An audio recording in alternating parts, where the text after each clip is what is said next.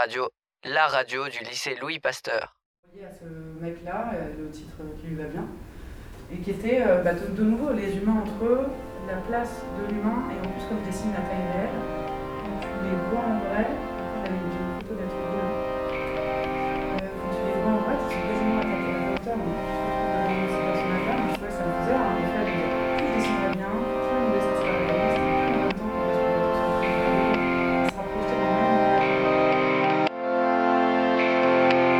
Bonjour et bienvenue dans ce nouvel épisode de Pastart. Donc euh, nous avons en notre compagnie euh, Julie.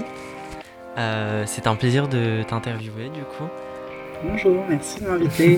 Donc, Julie est artiste, elle, elle est dessinatrice, street artiste, euh, enfin metteuse en scène. Elle est passée par plein d'écoles euh, et de, de formations différentes et donc euh, nous allons nous intéresser aujourd'hui à son parcours et à, à tout ce qu'elle pourrait nous apprendre euh, sur sa vie d'artiste.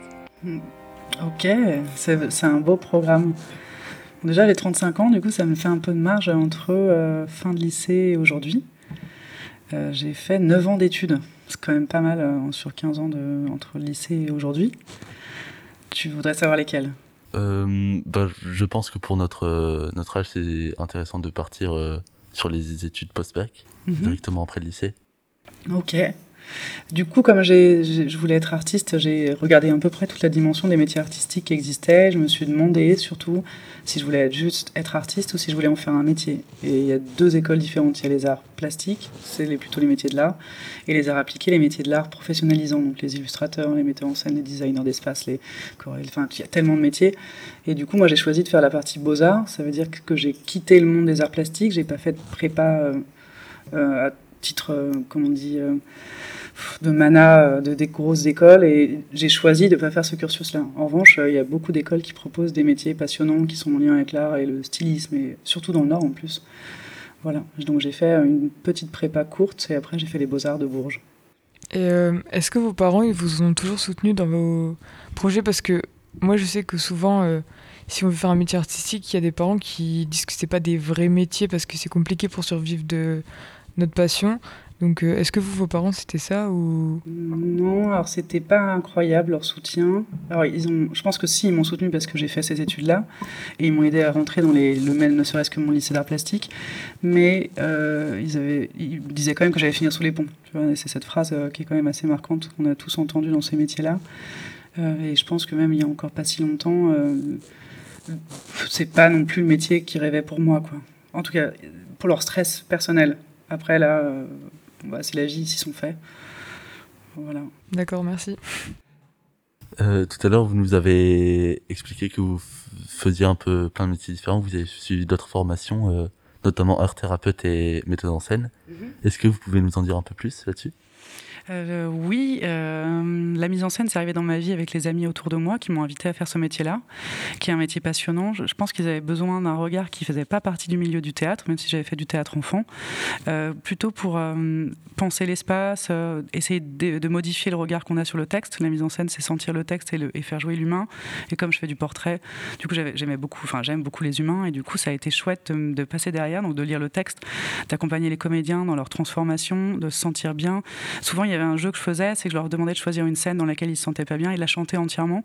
Du coup, on s'éclatait, c'est un super beau métier. L'art thérapie aussi, c'est un trop beau métier. Euh, J'étais résistante quand j'étais plus jeune, parce que je me disais, on va pas soigner avec de l'art. En fait, si, on soigne très bien avec de l'art. En tout cas, on compense des souffrances. C'est un métier aussi, euh, aussi non qui rapporte pas d'argent que le métier d'artiste, mais c'est un métier qui est aussi passionnant. On comprend mieux les êtres humains. En plus, on a tous une propension à vouloir créer et à se sentir bien dans notre pratique. Du coup, voilà, c'est beau métier aussi. Et j'ai fait une école de graphisme aussi, pour voir ce que ça faisait. Et c'était très enrichissant aussi, techniquement. D'accord.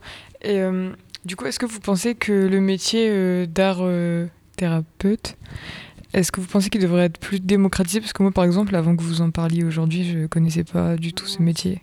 Bah, J'aimerais que ce soit plus démocra- démocratisé. Surtout, tu vois, pour les jeunes générations, euh, c'est un outil qui marche très bien pour évoquer des sentiments négatifs que tu peux avoir.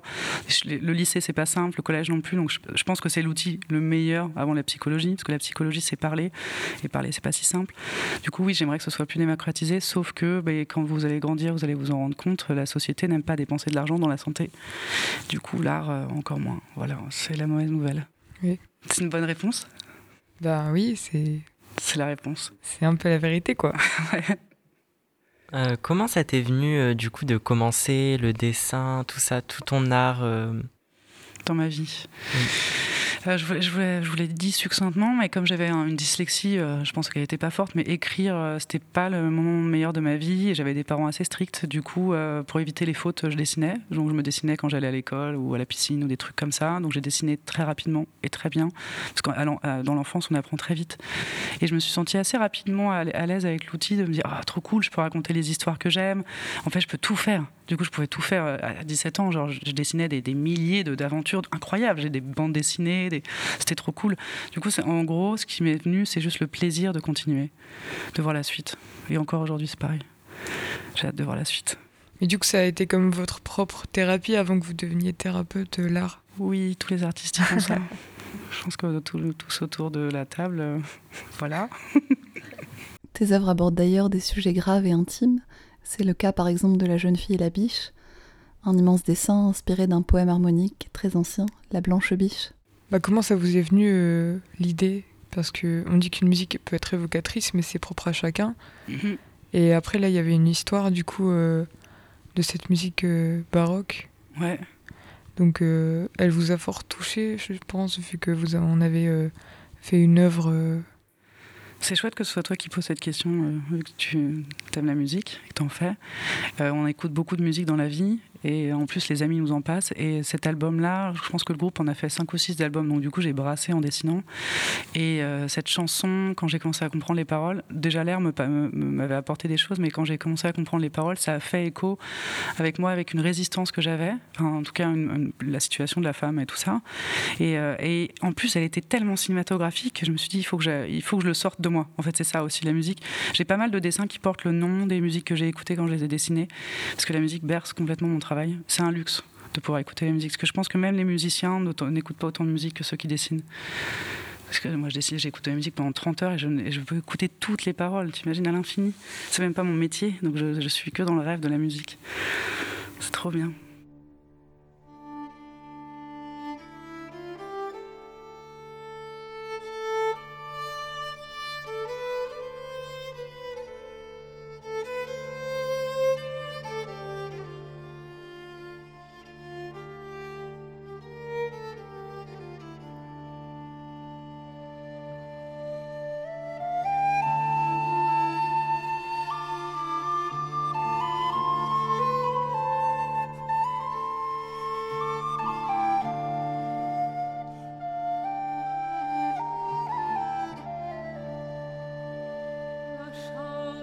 Chasse est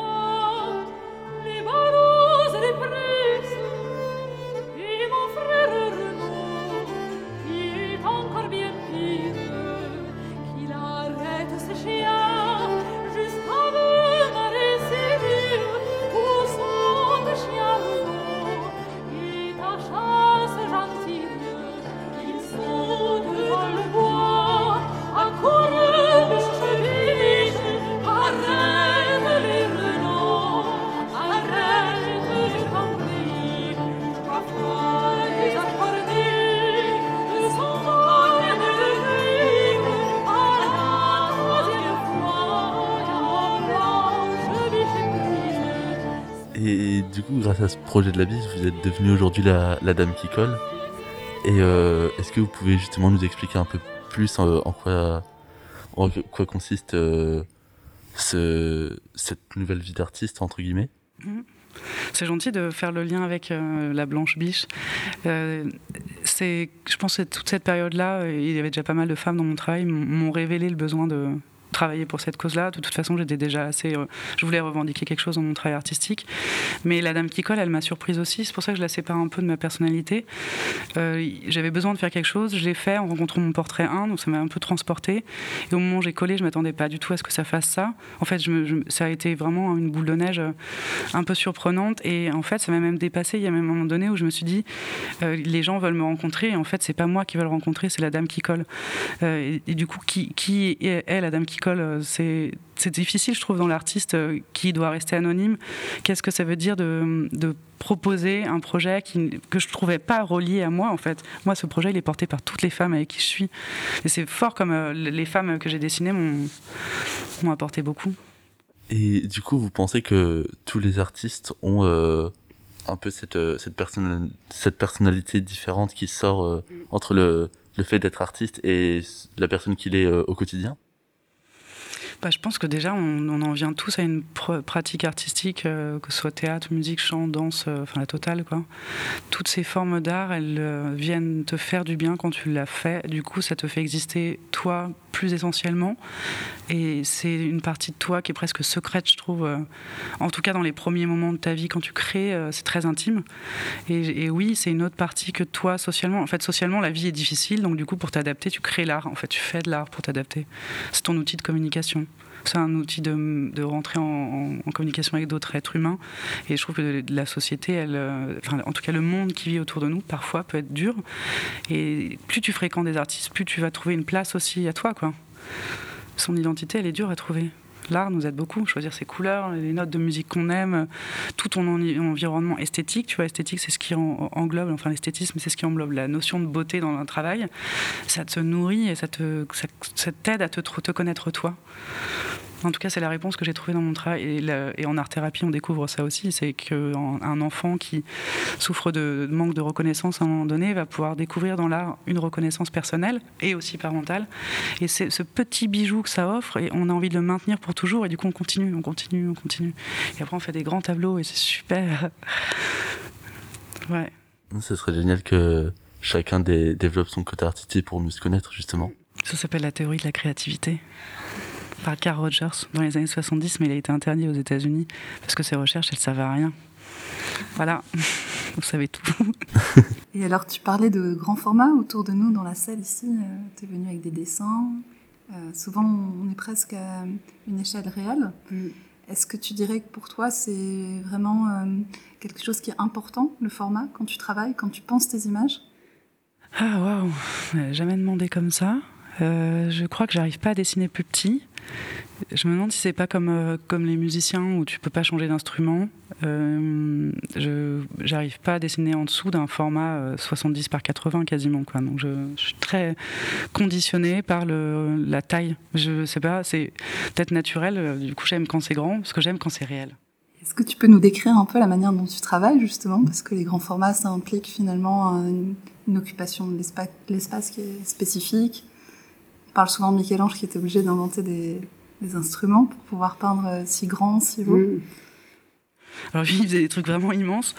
Euh, déjà, c'est chiant à stocker, voilà, le premier problème, parce qu'on en fait beaucoup et du coup, ça prend de la place. En plus, ça devrait être stocké à plat, mais moi, j'ai pas les moyens de stocker à plat. Euh, j'ai un tout petit atelier qui fait 12 mètres carrés, c'est la taille d'une chambre, et je dessine sur le mur. Donc déjà, ça c'est plus pratique. euh, j'ai pas besoin d'être au sol, parce que ça fait mal au dos, euh, en fait, le dessin avec les années. Du coup, je, je fais des photos des gens que je rencontre ou je passe sur Photoshop et je construis entièrement ma mise en scène. Et après je projette avec un vidéoprojecteur donc c'est la vraie triche. Mais en même temps euh, vu le travail derrière donc après ça ça peut me prendre 10% de mon temps de travail. Et une fois que je projette là j'ai des bases en fait comme un numéro d'art. Là quand on était enfant on avait les numéros d'art. Donc j'ai trois lignes sur mon papier et c'est parti. Là j'ai en, en moyenne 15-20 heures de dessin par, par portrait. Euh, je finis souvent accroupi par terre et donc je commence sur la pointe des pieds et je finis accroupi et c'est chouette. Et je mets de la musique très fort, soit sur des enceintes, soit dans mes oreilles directement. Et du coup, la musique, ça booste votre créativité selon vous ou juste ça vous accompagne dans vos moments euh, Euh, Est-ce que ça booste ou c'est. En fait, déjà, c'est nécessaire, parce que dessiner dans le silence, ça me fait très bizarre et ça habite le travail. Genre là, il y a un album que je me fais, euh, j'ai dû l'écouter, je fais 30-40 fois sur les trois derniers portraits, quoi. Tout c'est, ça habite, quoi, vraiment. C'est quel album? C'est French 79 et c'est euh, The Unreal Life of Lou Reed. C'est très beau. Ça parle. Ça te dit quelque chose, toi? Hmm, non, pas trop. Vous écoutez tous les types de musique? Du coup, oui, Hmm, à peu près tout, sauf euh, quelques limitations du genre le hip-hop trop violent qui va me fatiguer et me mettre en colère, parce que c'est quand même un peu musique tendue. Euh, le métal, pas trop non plus, pareil, c'est trop euh, fort. Euh, pourtant, j'écoute de l'électro très très fort. Musique à texte, tout ce qui est variété où on comprend très bien ce qu'ils disent et les paroles engagées, et même les vieux trios, je les écoute encore. Chansons d'enfants, musique baroque. Tarentelle italienne, ça j'adore. Toutes les musiques folkloriques en fait euh, qui viennent me ramener à mes sources euh, d'envie de danse, quoi, de sorcière. Justement, la tarentelle, est- c'est une musique qui est réputée pour soigner les malades, soit atteints d'apathie ou au contraire après avoir été piqué par une araignée. Mm. Donc il y a cette idée d'un finalement d'un art euh, qui, qui soigne. Ouais, carrément. Bah, la musique, ça soigne. hein. La musique, c'est fort. Pour moi, c'est l'art le premier. Est-ce qu'en commençant vos études dans l'art, vous aviez des peurs précises? J'avais peur d'être nul et de me, de me tromper, enfin, d'être une imposteur, et la peur de jamais m'en sortir. Euh, c'est toujours le cas, les deux. Voilà, c'est vraiment pas joyeux. Est-ce que maintenant vous avez trouvé une place euh, avec votre euh, art? Bah, je dirais que, tu vois, avec le parcours que j'ai eu, euh, il y a un moment donné, quand j'ai commencé à créer des objets, ça m'a fait vachement de bien de créer des objets, parce que du coup, c'était ni de l'art, ni, vraiment du design, mais du coup, déjà, c'était pop pour moi. Et j'avais pas les mêmes clients, donc c'était plutôt une consommation d'acheteurs, euh, c'était chouette, parce que le milieu de l'art est très dur. Euh, donc j'avais l'impression d'avoir trouvé une place, ça m'a donné beaucoup de créativité, et la dame qui colle, oui, en fait, déjà parce que je viens de banlieue parisienne, c'était très dur, et en fait, c'est c'est un univers mal vu, la banlieue parisienne. Et le fait que mon travail découle aussi de ce que j'ai vécu dans cette jeunesse-là, bah, je, trouve ça trop cool. Enfin, bah, je reconnais, moi, ce que ça m'a apporté. J'ai toujours, été fière de, cette, de ces origines. On m'a toujours rejeté à la gueule. On s'en fout, tu viens de banlieue. Et du coup, euh, là, enfin, oui, je, trouve que je suis à ma place. En plus, je suis à une place de femme, donc c'est cool. Et euh, vous avez parlé euh, à certains moments de, de vos expos. Comment, comment ça se passe exactement en fait? Est-ce que ce sont des, personnes qui viennent vers vous ou vous qui proposez à des galeries d'art de, de vous exposer? Alors, je crois qu'avant, ça se faisait comme ça. Tu pouvais les proposer à des galeries. Ça se fait plus. Euh, c'est eux qui te contactent. Moi, je travaille pas en galerie. Alors, pour euh, voir les galeries, il n'y en a pas beaucoup. Elles choisissent leurs artistes dans une ligne euh, euh, qui te dirige un peu. Déjà, je pense que mon boulot n'était pas au bon niveau à ce moment-là. Et en plus, ils sont très limitants quand ils te prennent. Du coup, tu es obligé de vendre une partie de ton travail, mais que comme ça. Quoi. Donc, c'était un peu limité. Ils prennent 55% de tes ventes. C'est normal puisqu'ils ont leur charge sociale. Et ils hébergent une partie de tes charges. Ouais, donc ça coûte cher. Et du coup, je suis encore jeune tous les 35 ans étant les jeunes artistes. Je change de classe, ça y est, enfin. Mais, euh, mais en tout cas, dans les expos, moi, je montais mes propres expos. On m'invitait. L'art contemporain fait des espèces de, de- des notions de résidence et des, des expos collectives. Donc, c'est dans ces cas-là que j'exposais. Mais les plus grosses ventes que j'ai faites ont, faites ont été faites par des. C'est un galeriste qui m'avait dit ça. Il m'a dit Est-ce que tu as beaucoup d'amis? Et je, je trouvais ça assez curieux. Il m'a dit parce que c'est il y a que eux qui t'achètent au départ et en fait c'est vrai. Du coup j'ai eu un réseau qui s'est progressivement construit par des gens qui connaissaient des gens qui connaissaient des gens ainsi de suite. Après de là en vivre euh, foncièrement c'est encore autre chose. Et euh, à l'avenir, vous pensez euh, que la, dame qui colle va évoluer vers, vers une, un horizon complètement différent? Ou va rester dans, le, dans la thématique de la place de la femme dans la société?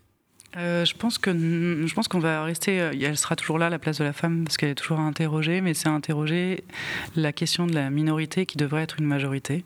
Donc c'est cette question de violence ordinaire, c'est de. Je pense que ma sensibilité est devenue trop forte et ma colère aussi, et du coup j'ai envie de lutter pour ma sensibilité et de- d'exprimer cette colère-là. Donc la dame qui colle restera, la dame qui colle sur les murs, probablement sur la question de l'écologie, la question des violences gratuites, quoi. Ce serait ça, je pense. Elle, elle changera pas beaucoup, quoi.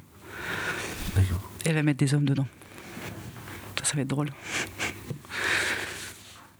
Bon, euh, merci pour, euh, pour cet entretien. C'était vraiment très intéressant. Merci, c'était cool.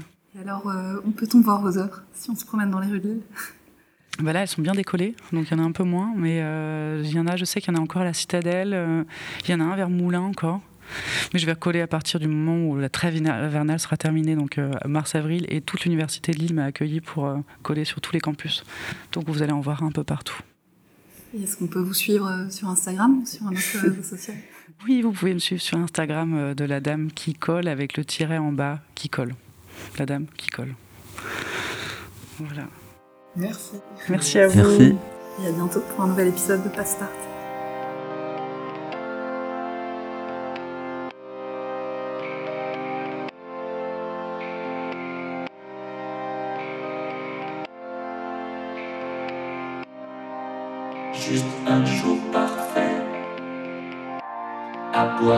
sangria au parc.